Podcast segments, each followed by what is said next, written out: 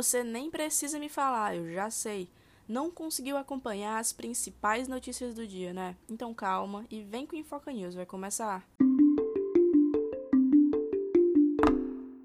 Brasil chega a mil mortes e quase 300 mil casos de Covid em 24 horas. De acordo com a CONAS, foram registrados 298.408 casos de Covid no Brasil. Esse valor fez com que a média chegasse a 189.526, um resultado que não havia acontecido durante a pandemia, e o número de mortes o maior desde agosto de 2021. trecho da marginal Tietê é liberado. A pista central estava interditada desde o seu desmoronamento, na terça-feira, e após a cratera ser concretada, as autoridades liberaram no final desta quinta-feira o seu uso. STF exige explicações do ex-ministro da Educação.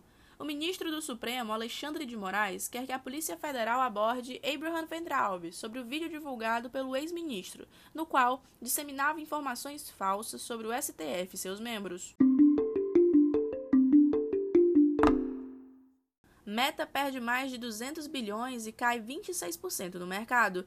A empresa de Zuckerberg, dona do Facebook, perdeu 237 bilhões em valor de mercado e as suas ações caíram cerca de 26%, acontecendo logo após o presidente da empresa divulgar a perda de 500 mil usuários no último trimestre de 2021. 31 pessoas morreram depois das fortes chuvas no estado de São Paulo. O número aumentou para 31 óbitos nesta quinta-feira, depois de mais três vítimas do deslizamento de Franco Rocha serem encontrados, sendo a cidade a mais afetada pelas chuvas no estado.